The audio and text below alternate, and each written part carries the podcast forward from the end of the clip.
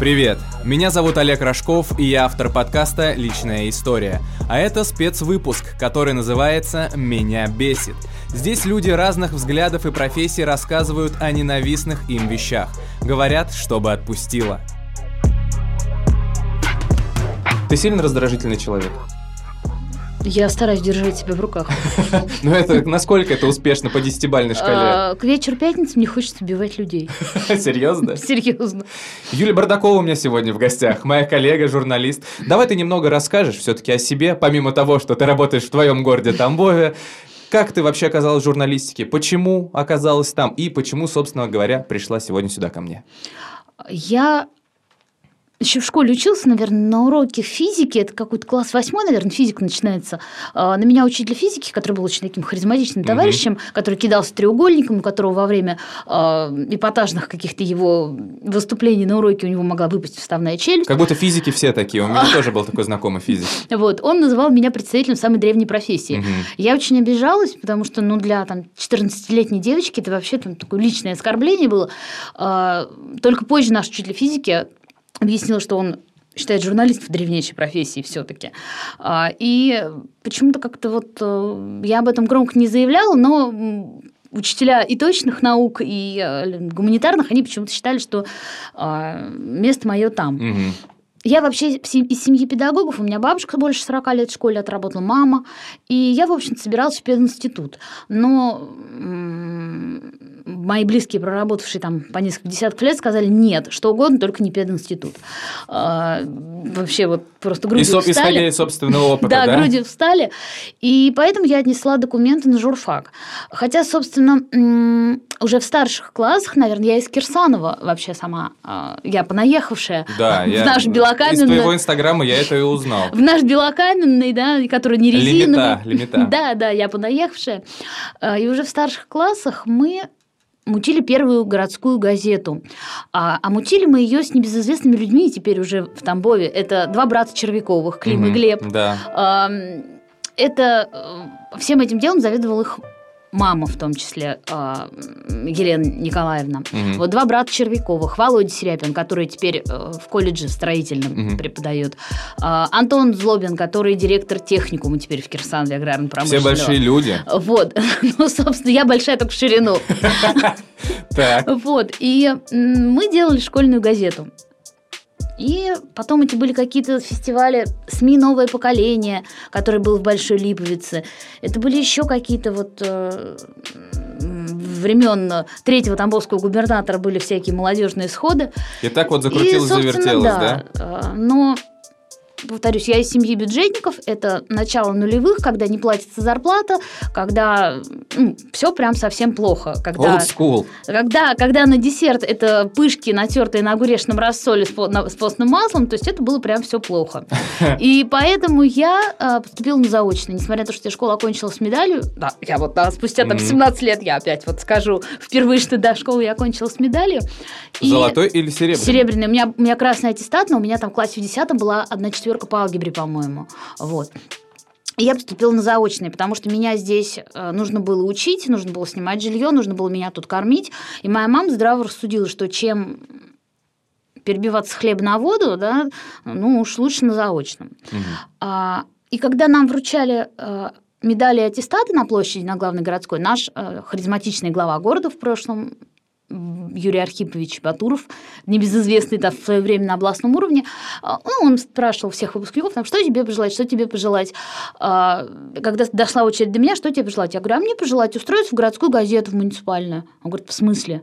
Я говорю, ну вот, хочу там работать. Он редактор говорит, знаешь ее? А редактор был еще помощником его. Он говорит, да, знаю, она у нас внештатно работает. Он говорит, ну, выходи. Когда там? С августа? Я, говорю, я так прикинула, думаю, до августа забудется на дворе 24 июня, я говорю, с 1 июля выйду. Он говорит, ну, выходи. Получилось, что я вышла на работу раньше, чем я поступила в ВУЗ на журфак. Ну, так и понеслось. Ну, вот, собственно, Стаж да. у тебя уже какой получается? 17 лет. Ух, ух. Но у меня перерыв был на государственную муниципальную службу. Я работала в муниципалитете, в администрации, я работала в государственном учреждении социальной защиты. Бесценный, на самом деле, опыт для журналиста, опыт э, работы в муниципалитете и в госорганах. Это, на самом деле, бесценный опыт, потому что надо мной коллеги смеются, что я умею переводить с чиновничьего на русский, потому что очень сложно общаться с чиновниками Аминь, на их аминь, языке. да.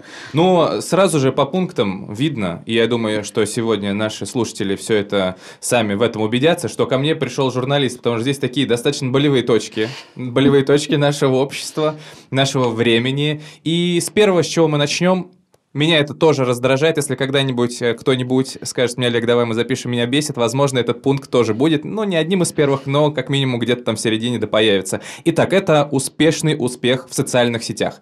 И ты тут еще дополняешь, у тебя пояснение, люди хотят казаться не тем, кто они на самом деле. Ну и давай, как бы, да, уже более подробно ты расскажешь, чем тебе этот успешный успех так бесит? Можно ли его игнорировать, А. или он изо всех щелей уже буквально лезет? Меня недавно э, заблокировала э, в социальных сетях одна знакомая моя, с которой мы, в общем-то, неплохо общались. А, причина в том, что я э, сказала, что, господи, Наташа, зачем ты а, рассказываешь о том, что ты счастливая мать там двоих детей, любимая, любящая жена, что у тебя так все хорошо, когда, ну, ну я же знаю, что а, вы три раза в неделю разводитесь, а, ты орешь матом на детей, а, вы живете на съемной квартире, и ну зачем? Ну, смысл? Ну, не А, надо ты, а ты просто это вот решила взять и написать? Нет, я ей, а мы с ней об этом вот М. разговаривали. Я говорю, ну слушай, ну блин, вот ну, я просто не понимаю, зачем? Не одно дело, если бы ты была бы там, я не знаю, а, как там у нас это селебруны наши, Ивлеева, там какие, Мгм. кто они там, к сожалению, не очень а, просвещена в этом, но вот эти вот всякие инста- инста-селебры наши, Мгм. но я понимаю, что они продают таким образом свой Инстаграм, там они накручивают этих ботов, они продают рекламу. Но зачем ты, простая русская баба, работавшая торговым представителем, э, зачем? Ничего Ну. тебе она ответила? Ну, типа, ну, смысл был такой, что, ну вот, э, а зачем вот, чтобы все знали, что у меня вот не очень хорошо? Я говорю, так надо просто, наверное, меньше рассказывать. Зачем рассказывать что, о том, что у тебя плохо, зачем рассказывать о том, что у тебя хорошо? А почему именно тебя это бесит? Если возьмем даже, что это не твоя там подруга и так далее, ведь много еще таких других людей. И почему тебя это Я раздражает? не люблю неискренность. Ага. Я не люблю фальшь, я не люблю э, вот это наносное, э, вот это вот э, казаться вместо того, чтобы быть. Ну, Я не люблю вот эту фальшь. Ну так может быть человек искренне обо всем об этом говорит. Нет? может он верит в это? Ну, Да, ну возможно. как бы если он в это верит, значит это правда. Ну, возможно, верит. Ну пусть, ну, ну, пусть, ну, пусть эти люди живут где-то в своей параллельной реальности, параллельно со мной. Просто не надо со мной вот это пересекаться. Я э, к 35 годам практически подошла тут э, через месяц, и я пришла к тому, что э, я могу себе позволить э, отсеивать людей, э, просто вот э, обрубать людей, которые в информационном пространстве, в личном общении, людей, которые мне неприятны. Да, Мгм. есть люди, которые, с которыми я общаюсь по работе, нравится мне это или не нравится. Но в, в нерабочее время я могу выбирать. Мгм. И, И- ты к этому с цинизмом с таким здравым подходишь. Ну, в общем-то, наверное, да. Мгм. А ты еще здесь добавила про отфотошопленные фотографии. Ну, вот Ну, это... что, а что плохого в фотошопленных фотографиях? Нет, ну если ты 48 размера, у тебя э, рыхлые, пардон, ляжки, да, ну э, зачем ты э, проповедуешь, э, позиционируешь себя как гуру э, правильного питания и рассказываешь всем, как ты э, там с 50 размера до 48 похудела, и еще пытаешься какие-то при этом, э, там, я не знаю, эти комбикормы продавать э, сетевые и прочее. Ну, А выглядишь на самом деле не так, как ты да, проповедуешь. Да, Ага, в то есть этом ты, смысле. говор- ты, говор- ты проповедуешь, что ты можешь помочь похудеть всем и можешь помочь всем выглядеть классно, но при этом ты... э, Все, теперь до меня дошло. То есть здесь фотошоп не так, чтобы, знаешь, чуть-чуть где-то там какие-то недостаточки Нет, я подобрать. не про то, чтобы блернуть прыщик на лбу, а про откровенное искажение реальности. Мгм. Люди же живут в этой искаженной реальности, они сами в нее начинают верить. Поголовная экспертность. Ты тут пишешь, что со своего дивана все разбираются в вирусологии, токсикологии, международных отношениях, художественной гимнастике и так далее. А, Вчера слушала эфир в Телеграме с директором Яндекс.Дзена, Мгм. А, И его, в частности, обвинили в том, что а, Яндекс а, опускает в Дзене а, статьи, которые касаются каких-то вот м, актуальных тем. Допустим, если ты напишешь в Дзене статью о том, что а, вот я сделал прививку и вам советую, то Яндекс опустит его. А если ты скажешь, что никто не... тот, кто сделает прививку, умрет через 24 часа, то автоматически Дзен поднимет эту тему. Так. А, вот здесь а, вытекает примерно то же самое. То есть я вообще, я не могу, не хочу пропагандировать, но я ярая прививочница. Да, я тему... заметил по твоему инстаграму. Но эту тему мы опустим. Мы вот не так, прям буквально полчаса назад с коллегами с Вестей на эту тему дискутировали. Я сказала, что, ребят, все, вот как бы это моя позиция, вы как хотите. Ну, прям ярая, да. Э, вот, ну, я, да, вот, я в этом плане, я повернутая, я верю в науку, я не верю тете, тете Ане с 16 дома. Не, ну, это разумный подход, логичный, но мы про прививки чуть попозже ну поговорим. Ну, да, да мне есть... хочется вот понять именно экспертность в чем а... бесит людей. Почему, как только э, на повестку, на федеральную у нас выдвигается, э, я не знаю, спорный вопрос о отравлениях или не отравлениях, все становятся токсикологами. Mm. И все начинают рассказывать, они там где-то по вершкам нахватались, но все начинают с пены у рта спорить. Через день эти же люди начинают разбираться в художественной гимнастике, а, через неделю они разбираются в вирусологии, там буквально параллельно с этим они разбираются во внутренней политике Башара Асада, и все это не выходя из дома, не вставая с собственного дивана.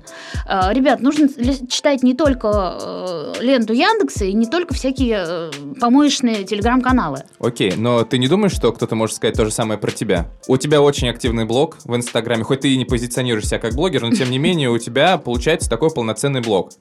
Я э, не претендую на экспертное мнение. Угу. Я говорю о том, что я считаю, я не говорю, что, ребят, вот так, так и так однозначно. А те люди, которые, ну, вот ты мнение что встречаешь, которые там эксперты сегодня в одном, завтра в другом, они прямо говорят. Они прям говорят, на только так, деле. только так и все. А, а, ага. Вот как у меня недавно, э, вчера с коллегой разговаривали, она говорит, у меня бабушка сказала, что она прививаться не будет. Тетя Настя с 17 дома сказала, что все умрут, кто привьется. Вот просто вот... А мне тоже такое писали. Просто вот эти все эксперты, они как тетя Настя с 17 дома. Вот не надо быть этой самой тетей Мне тоже сказали, что тот, кто... Ну, в общем, по статистике тоже большая смертность от того, что люди прививаются. Ну, я сделала первую прививку в декабре прошлого года. Э, вот э, сделала в июле ревакцинацию, в январе у меня будет третья вакцинация уже. Ну, хвост не вырос, 5G не принимаю, в общем, не знаю, жива. И не, бол- не заболела, кстати, до сих пор.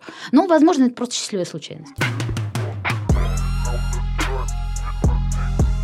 И мы так плавненько переходим к следующему пункту. Это антиваксеры, которые тебя раздражают. Антиваксеры Хоть... это просто, это вот у меня, наверное, за то время, пока я э, шла к тебе на, в гости, у меня, наверное, немножко уже вот э, осадочек такой, немножко отложилось такой, знаешь, илистый осадок уже mm-hmm. от этого остался.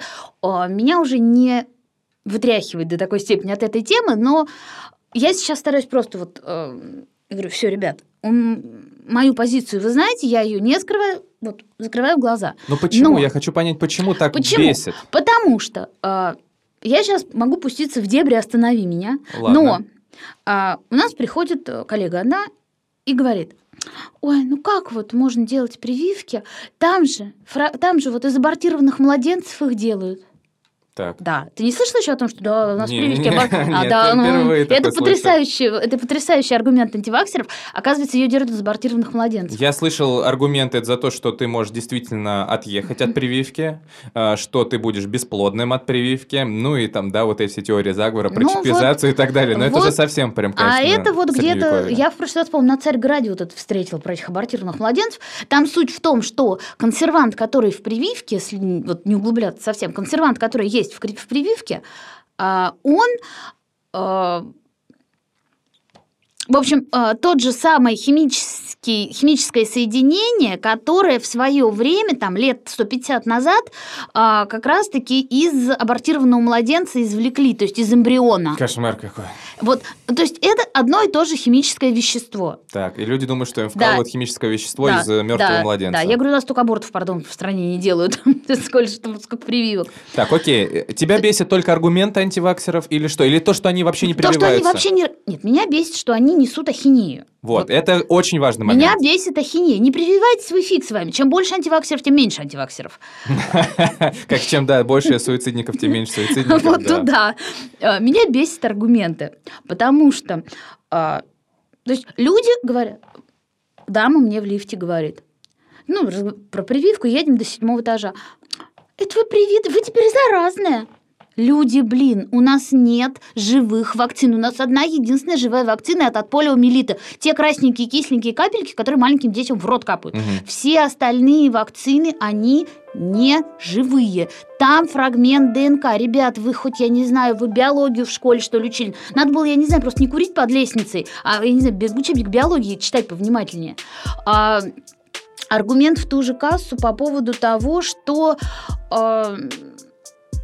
сейчас сформулирую эту Да, давай, давай, мысль. давай, давай, давай. Э, по поводу того, что человек заразный. Да. Человек не заразный. Давайте вот говорить откровенно. По поводу того, что э, вакцина, э, она не защищает. Вот, у меня соседка привелась, а она заболела. Ребят, вы понимаете, как работает вакцина? Да? Она не гарантирует, она вам помогает сформировать иммунный ответ. Я в свое время, когда на заре только это все начиналось, я очень люблю э, журналиста Антона Красовского Мгм. как бы кто к нему не относился, ну, он, да, он очень эпатажный товарищ, но я очень люблю то, что делает Красовский, он на самом деле профессионал. И его цикл «Эпидемия» про ВИЧ, про туберкулез, потом про ковид, это на самом деле это вот величайший уровень профессионализма, на мой взгляд. Мгм. И он делал прямо на заре э, пандемии ковида, делал фильм с Гинзбургом, с главой, с руководителем НИИ, э, где создали спутник Ви Мгм. двухкомпонентную Которым я привился. Да. Минутка реклама нативной. Вот. И э, Гинзбург на пальцах простым языком, просто на пальцах объясняет, что берем вот это, и это присоединяется к этому. Ну, Водовозов, в принципе, такую же историю, да, там он также об этом и рассказывал обо всем. Вот. Поэтому, ну, да, у нас э, свобода слова, у нас свобода информации, но не надо путать свободу слова со свободой нести всякую ахинею. В общем, тебя бесит в антиваксерах то, что люди не... Не то, чтобы они не прививаются, да, как ты уже сказал, Да. чем больше, тем их меньше, а тем, что они просто несут околесицу в плане того, что будет с тобой, если ты привьешься, да, Да. там, ну, скоро тогда такими темпами люди действительно начнут говорить, что у тебя там рога будут, пятачок появится Ну или да. что- что-то в этом роде. Хорошо, я тебя понял. И следующий тоже пункт такой серьезный. Ты уже упомянул про Красовского, про его работы, и здесь я вижу, наверное, веяние как раз-таки идет оттуда. Социальные стигмы в отношении инвалидов, ВИЧ, бездомных. А на самом деле ноги эти растут э, не из симпатии к творчеству Антона Вячеславовича, к деятельности Антона Но Вячеславовича Ну, я имею в виду, что те темы, которые он Да, поднимает это тебе- перекликающиеся темы, но это как раз-таки, наверное, знаешь откуда? Из а, 2012 года родом, когда я пришла работать в органы социальной защиты. А, До этого я работала еще в администрации. Мы ездили а, с органами опеки изымать детей из неблагополучных семей. Потом, вот когда я работала в соцзащите, там в Кирсанове, а, мы работали как раз-таки вот с инвалидами, с малообеспеченными. То есть это вот то, что называется Пардон, социальное дно. Плюс Мгм. это еще люди с инвалидностью, это дети-инвалиды а, с очень тяжелыми поражениями. И вот, наверное, это все родом оттуда. А, И вообще традиционно, как у нас, какое у нас отношение к многодетным семьям?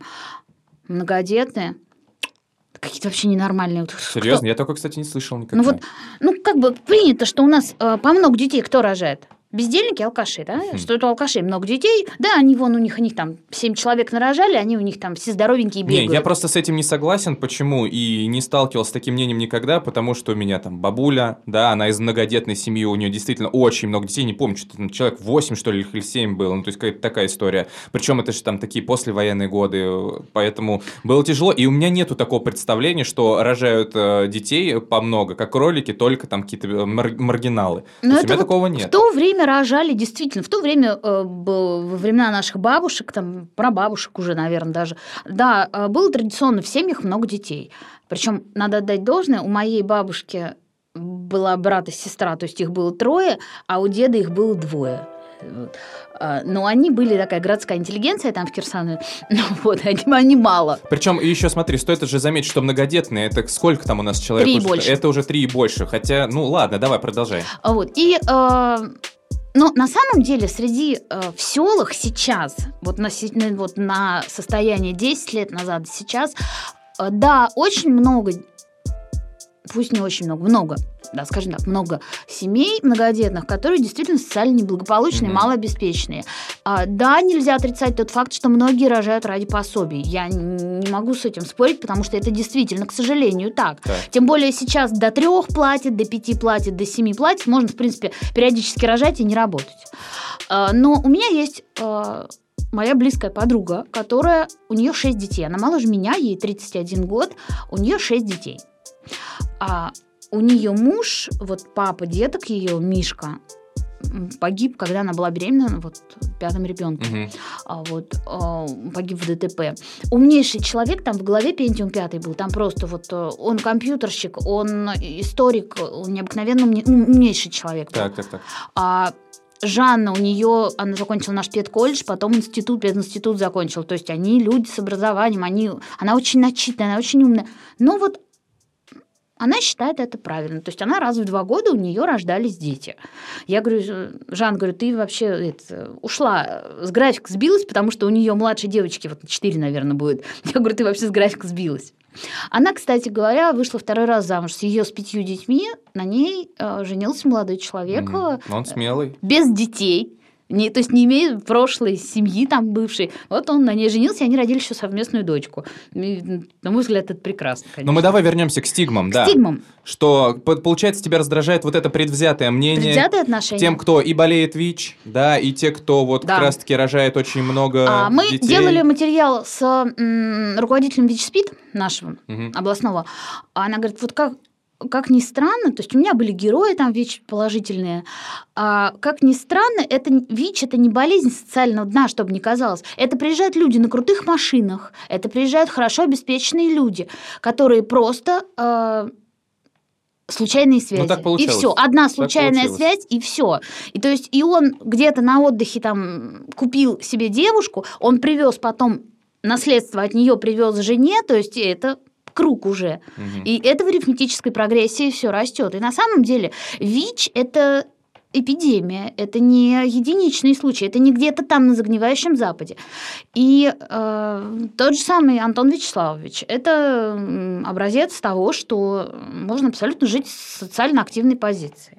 Угу. Меня бесит э, гомофобия это вот туда же в кассу угу. стигматизация. А, то есть у нас все кругом одни скрепы, у нас все кругом вот э, скрепы не скрипят. Э, За нами всё. уже едут. Да, видимо, видимо, да. Вот, я э, на работе в коллективе главный ЛГБТ- friendly такой. Я абсолютно спокойно общаюсь с людьми, которые да, в условиях э, провинции э, заявить об этом громко и сказать, да, я такой? Такой, и я такая, да, это невозможно. То есть мы с тобой вряд ли можем представить, что к тебе на подкаст придет человек и скажет, что да, я открытый гей, да. Очень жаль. Ну вот, тем не менее, я тоже очень жалею, что у меня таких героев не будет, наверное, все-таки никогда. Потому что я тоже топлю за то, чтобы все жили в каком-то равноправии, и, да, там, представляя тех людей, через что им приходится проходить, учитывая там еще разные регионы нашей страны, и какие, где бывают там традиции и ценности, и человеку просто приходится, ну, жить другой жизнью, чтобы как-то там остаться, по крайней мере, э, в обществе, чтобы не тебя надо, не, не, не надо лезть другим под одеяло просто. Да, вот. аминь, согласен с тобой полностью. То просто ты... будь порядочным человеком и все, и какая разница, кто с кем. То есть и ты, как я понял, вот да, так резюмируя вот это обсуждение этого пункта, ты топишь за то, чтобы люди просто здраво и непредвзято относились тех, у кого много детей, у кого не традиционная ориентация сексуальная, и у кого там есть определенные вот такие вот болезни, которые считаются в обществе среди там многих людей социальным дном. Все правильно? а, сюда же а, добиваем а, бездомных, потому что, да, бездом... да, потому что бездомность это такая особая вообще отдельная тема. Я общаюсь много с а, приютами, с нашими, когда люди на свои деньги реально подбирают бездомных людей. И бездомный человек это не а, обязательно, это, не, это редко-редко, когда человек просто сидел, сидел дома и говорит, о, пойду я бухать и жить на теплотрассе. Угу. Но нет. Ну, естественно, К этому нет. приводят какие-то проблемы. Да, это меня на прошлой неделе э, вышел репортаж э, с заголовком «Сами виноватые». Э, это реально люди, которых считают, что они сами виноваты. Но Давайте не будем забывать про черных риэлторов, давайте не будем забывать про родственников, давайте не будем забывать про другие юридические тонкости, когда человек остается без жилья не по своей воле. Угу. И не надо всех под одну гребенку.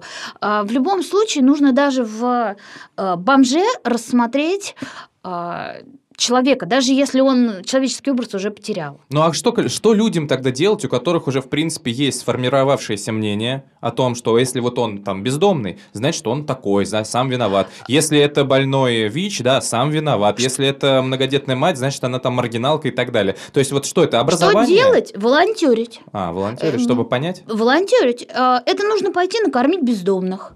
Это нужно... Э, недавно мы собирали мужские вещи э, в, к зиме, к холодам. Собирали недавно мужские вещи для того, чтобы одеть хотя бы тех, кто живет на теплотрассе. Это, в общем, чтобы понять, что это люди нормальные, Да, то есть, да? да.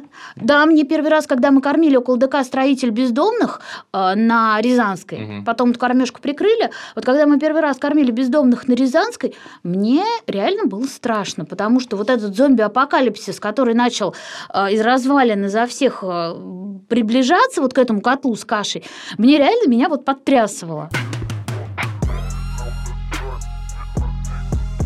Ты упомянула как раз-таки вот сейчас, что у тебя выходил материал с заголовком «Сама виновата». Сами и виноватые. Сами, сами виноватые, да. Ну и ты просто добавила а, здесь в пункты, что у тебя отношение к жертвам абьюза, харасмента по принципу как раз-таки «сама виновата» или тебе же выгодно, тебя это раздражает, бесит. Да. Вот расскажи, что именно что на женщин говорят, ну, раз ты там получила, значит, ну, как бьет, бы были на то бьет, причины. значит, любит. А, у нас до сих пор на федеральном уровне нет э, закона о семейном насилии и о защите жертв угу. семейного насилия. То есть, если э, ты все-таки нашла в себе силы, и ты развелась, ты ушла от мужа, который абьюзер, да, давайте говорить русским языком, насильник. Угу. Насилие это не всегда э, речь о сексуальном домогательстве, о сексуальном насилии. Насилие это может быть и финансовое, когда он не дает тебе денег, когда он спрашивает у тебя чеки на туалетную бумагу и на колготки. А, это насилие психологическое, когда э, ты, приход... ты дома там или ты приходишь домой, да, и слышишь каждый день, что ты толстая, старая, страшная, тупая, дебильная, кому ты нужна. То есть э, у него же очень много граней у насилия. Угу. И когда женщина и найти ресурс в себе, как правило, очень сложно, потому что тебе вбивают в голову, твой насильник вбивает тебе в голову, что ты сама виновата. Да, я на тебя там обматерил тебя в пять этажей, но ты сама виновата. Ты вот зачем на меня так посмотрела? И поэтому найти ресурс в себе для того, чтобы вырваться из этого, женщине сложно. Здесь нужны, здесь нужен юрист, Обязательно. Здесь нужна юридическая помощь, потому что, как правило, женщины, уходящие из таких отношений, они уходят э, с э, голые, в прямом смысле mm-hmm. слова. Mm-hmm. То есть, да, вообще безо всего, как правило, им в наследство только дети, которых еще пап содержать потом не хочет. Нужна обязательно юридическая поддержка. У нас есть... Э, Ассоциация юристов России, Ассоциация правовой помощи. Вот Ольга Васильевна Плотникова. А, я знаю просто пример, когда Ольга Васильевна реально, она вот она помогает таким женщинам. Угу. Потому что она высококлассный юрист, и она очень классный человек. Угу. А у нас есть Ассоциация юристов России, Антон Петрович. А, Бибаров Государев. А, к ним тоже можно всегда прийти. У них есть по поддержанной президентским грантам программы поддержки. Но у нас мало об этом знают товарищ майор, извините, пожалуйста, но у нас невыгодно о том, чтобы женщины знали об этом. Угу. Как много у нас женщин в селах, я не знаю, где-нибудь в Умете или в Мучкапе, как много женщин, которых бьют, они знают о том, что они могут прийти, и у них есть возможность бесплатной юридической помощи. Слушай, но в этих случаях не только юридическая помощь нужна, но еще и помощь психолога. Нужна помощь, да, нужна помощь. Поэтому я говорю, что нужно, это должна быть помощь и юриста, и психолога, и э, помощь э, в плане, возможно, даже материальная какая-то на какое-то время. То есть, если ты в ночь уходишь с ребенком на руках, когда тебе морду набили, ты должна знать, что ты, э, ты не уйдешь. Почему? Потому что тебе негде будет ночевать с ребенком. То есть должны быть еще какие-то вот эти социальные передержки, ночлежки угу. на то время. Смотри, ты пишешь, что здесь именно бесит тебя отношение к жертвам. Да. Что, какое отношение ты имеешь в виду? Сама виновата. А, вот как раз Сама виновата. Это, да? Не уходишь, он тебя бьет каждый день. Сама виновата. Но мне кажется, сейчас такого меньше становится. Просто люди уже, ну, в каждом селе практически есть интернет, и люди становятся образованнее так Да. или иначе. Ну, интернет... Чтобы не говорить именно вот так, что ты сама виновата. Разве нет? Все равно очень много. То есть ты с этим встречаешься Поверь мне, ещё? как женщине, да, с этим очень много до сих пор. То есть социальное осуждение того, что... а, Плюс социальное осуждение. Он же порядочный, он же на работу М, каждый день в рубашке ходит, он на работе такой классный специалист, ну что ты на него наговариваешь-то? Да, Если он тебе раз по морде дал, Да. значит, сама виновата. Окей, хорошо. А, ты пишешь, что тебя раздражает... Опять мы говорим про отношения, и ты пишешь, что тебя раздражает отношение к журналистам как к обслуживающему персоналу. Ну, я считаю, что э, журналист — это в том числе обслуживающий персонал. И не только журналисты, много кто, и педагоги в том числе. А, К, к педагогам, да, к педагогам у нас тоже отношение как э, к официантам. Просто я, я просто не вкладываю в это смысл какой-то негативный, но просто мы так или иначе обслуживаем интересы людей. Мы должны обслуживать интересы людей, ты прав. Но к нам относятся как к обслуживающему персоналу, а, э, да, Подойди. гарсун. мгм. Ну, я понял, ага. А, в де- на 10 утра назначена встреча, на улице минус 22, ну ничего страшного, журналисты. Коллеги, подождите 10 минут. 10 минут превращаются в, в час 10, как в лучшем случае. Мгм. А, Именно вот такое вот отношение. именно вот это вот. Но это организационные уже какие-то мом- моменты, разве нет? Не отношением общества, Не- да? Нет, это не отношение общества, это отношение именно вот э, Но это частные случаи. такие. частный случай тех людей, которых, интерес которых мы порой вынуждены обслуживать. Мгм, Вот, мгм. наверное, в данном А, случае. вот так, да. То есть это не, не об- я не об отношении общества. У нас, как ни странно, люди до сих пор верят в то, что можно позвонить в газету на телевидение, и твои проблемы решат. Да, нам так иногда звонят и говорят, слушайте, у нас тут вода из крана не идет, как бы, что делать-то, можете починить? Или, знаешь, иногда бывает такое, что-то каналы не показывают. Что, как-то почините нам, пожалуйста, телевизор, приезжайте. Вот, то есть- Ну, я просто очень часто без... э, то есть это не выливается в какие-то за, за материалы мои, но очень часто контрольный комитет, в архитектуру или куда ли еще, в, в этот, спе- в- господи, в дирекцию городских дорог, там, я не знаю, э, в дирекцию. Алло, здрасте, нам тут позвонили с улицы Южной, говорят, у них там вот раскопали не закапывают второй год, у них там м, вчера кошка упала, бабка за ней полезла, там, и вместе с этой кошкой там в канаве осталась. И вот э, да, мы до, сих пор люди верят в то, что мы журналисты можем, и мы стараемся как можем. Вот, А Журналисты тоже люди, ты хочешь сказать Да. сейчас? Журналистов нужно любить и оберегать. Нет. Нет? Не нужно? Нет, это, знаешь, это примерно из той же оперы, как э, что инвалидов надо жалеть. Нет, надо создать равные условия. То есть просто относиться к людям как к равным. Какая разница, продавец, журналист, полицейский? Ну, просто порядочно, по-человечески относиться друг к другу. Лучше и не скажешь. Лучше и не скажешь. А мы продолжаем тему отношений. И здесь отношение к историческому архитектурному наследию. Жги.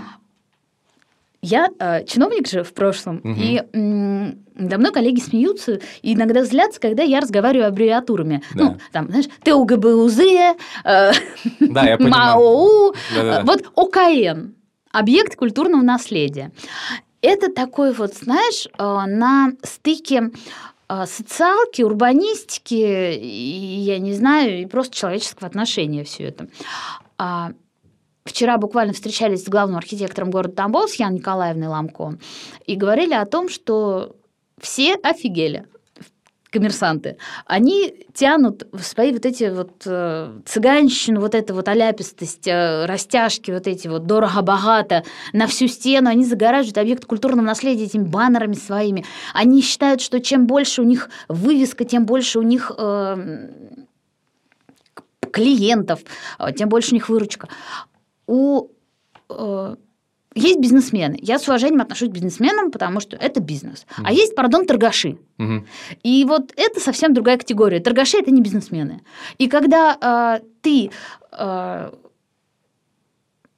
владе- владея магазином, арендуя мага- площади в историческом здании, которое является объектом культурного наследия, памятников истории, архитектуры, я не знаю, там, Михаил Иванович Калинин с крыльца этого здания выступал, или там, я не знаю, Клара Цеткин мимо него проходила. Он, и когда ты на это здание лепишь свои вот эти вот э, простыни цветные, ну, Мед это, за 99. ну, это просто не по-человечески, да? Это вот, знаешь, те самые 90-е, которыми нас пугают. Я, я понимаю, о чем ты говоришь, я много вижу. Вот, но есть же закон о рекламе, разве нет? Который Это не это рек- закон о рекламе. Не надо путать информационные конструкции и рекламные конструкции. Вот то, что на а, зданиях, вот эти вот а, баннеры алкогольных магазинов да, да, затянуты, да, да, да. это не реклама, это информационные конструкции. Угу. В городе Тамбове они, э, их установка, размеры, причем есть прописанные абсолютно вот, э, размеры и вообще оформление. Это регламентируется правилами благоустройства, которые у нас в этом году в марте, по-моему, 9 марта, по-моему, обновили угу, вот эти правила благоустройства, и это информационное. А, это именно туда относится. Да, это именно вот к архитектуре относится. А реклама – это то, что вот, э, вот эти вот трехногие, всякие двухногие рекламки выставляют на дороге, вот это реклама. Mm. А вот это, это информационные конструкции. То есть э, здесь вот надо немножко углубляться вот в законодательство, здесь нужно разграничивать вот этот вопрос. И э, по поводу исторического наследия мы теряем слишком много вот этих вот объектов, а, которые именно, которые именно они создают э, как любят говорить чиновники, э, центры притяжения. То есть за что мы любим город как, то, какой-либо? За то, что у нас с ним что-то связано. То есть ты приезжаешь э, в, я не знаю, в Жердевку, да, первый раз, ты не полюбишь эту жердевку, потому что там любить тебе нечего, как вот человек, который первый раз увидел эту несчастную жердевку. А ты приедешь э, в Умет, если ты родом оттуда, ты будешь проходить, и ты будешь знать, что вот с этим домом у тебя что-то связано, mm-hmm. с этим домом что-то связано. А историческое наследие, оно, вот эти объекты культурного исторического наследия, они в глобальном смысле создают теплые какие-то воспоминания, вот эту привязанность. Да? За что мы любим Питер все? За то, что у нас в Питере есть там Гороховая улица, есть там Невский, Невский. проспект. Да? Это есть исторические здания, то есть там mm-hmm. есть что любить. За что, почему мы никто не полюбим там Мурина, Курдова, э, наше, наше гетто на севере? Потому mm-hmm. что оно все одинаковое. Поэтому вот что нужно сохранить беречь то, что было? нужно. Беречь нужно, чтобы потом мы все не жили в Курдово. Каким образом? Как дом купца Носова беречь? Таким образом? Но это шутка была на самом деле. Нет, на самом деле, кстати, если сделать коллаж был стало, то э, у нас очень неплохо вот с весны в городе поснимали вот эти вот... Пройди по коммунальной, пройди по Октябрьской. В центре города поснимали вот эти растяжки.